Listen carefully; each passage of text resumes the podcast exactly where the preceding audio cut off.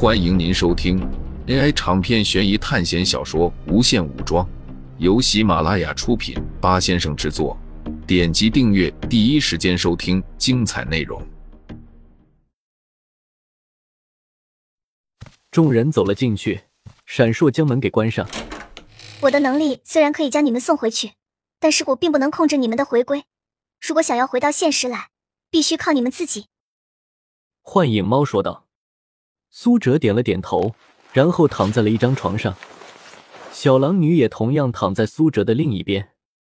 幻影猫分别将手分开，放到两人的头上。苏哲瞬间感觉到有什么东西进入了自己的脑海，但是这股力量并不是入侵，而是引导。就在这时，苏哲感觉到有一股熟悉的力量参与了进来。他知道这是教授的力量。两股力量夹杂在一起，将苏哲意识瞬间拉了出去。轻缓的音乐隐隐约约传来，像在耳边低语一样。这是一首属于上个世纪七十年代的歌曲，有种古朴的风格。苏哲缓缓的睁开了眼睛，片刻后，他感觉头特别疼，感觉就像是被人敲了一棍子一般。苏哲发现自己是睡在川上的。身上穿着一件红棕色复杂花纹的睡衣，而且旁边还有一瓶洋酒和一些针管。他马上反应过来，自己应该是进入到了一九七三年的教授体内了。很快，苏哲就清醒了过来，但是他发现了一件很不妙的事情：自己体内的黑岩基因所完全被压制住了，身体的力量被压缩到了极限，但是灵魂锁却格外的有力量。甚至比他之前还要强上不少，可以说是灵魂锁二阶巅峰。这是教授的身体吗？苏哲觉得这副身体简直太脆弱了。他是怎么凭借这副身体在哨兵的攻击下活下来的？不过也的确是有办法，因为教授太强大了，光是在一九七三年就已经是灵魂锁二阶巅峰了。那么他在苏哲所在的那个世界？岂不是已经达到了灵魂锁三阶？仔细想想，他已经不用通过增幅装置，就已经能够达到全球化的地步，说不定真的是灵魂锁三阶。不过，虽然他有着灵魂锁二阶的能力，但是苏哲现在就跟一个普通人一样，因为这个时候的教授正在服用一种特种脊椎治疗剂，这种药剂是野兽汉克发明出来的东西。汉克本来是一个瘦小的年轻人。但是因为他的异能的关系，只要他一生气，就会变成一头全身蓝色毛发的野兽。他可是三级变种人，可以说属性和绿巨人差不多。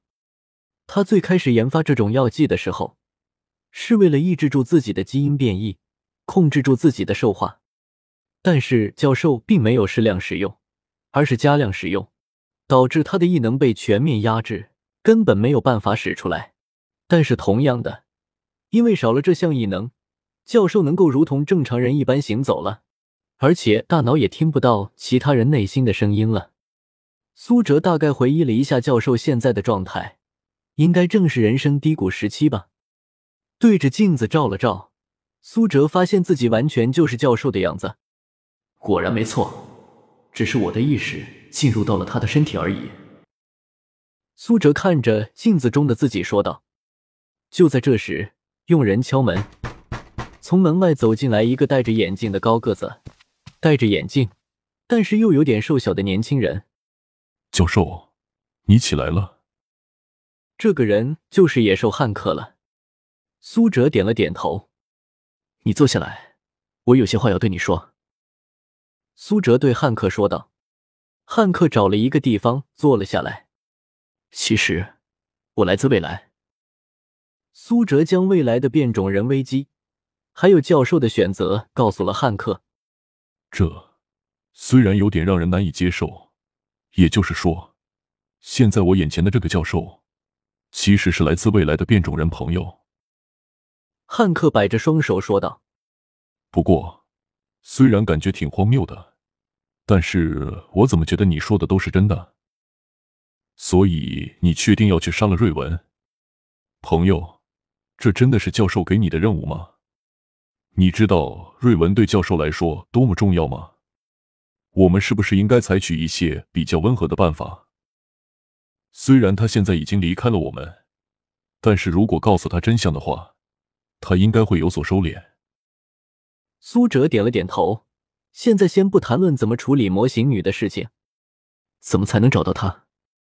我怕因为我的到来，导致时空错乱，可能会发生一些变故。而且和我一起回来的那个人，不知道会采取什么样的行动。苏哲的想法就是先杀掉模型女，但是小狼女毕竟是教授的人，肯定是不会赞同杀死瑞文的。如果被他先找到了瑞文，可能会把他藏起来。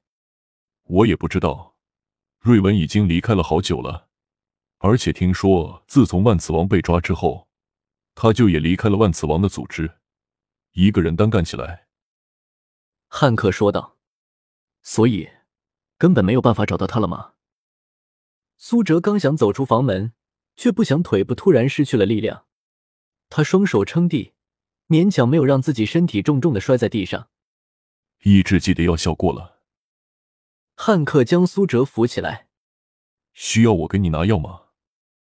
他还是非常担心苏哲的，因为教授精神力量那么强大的人，都承受不了这份精神压力。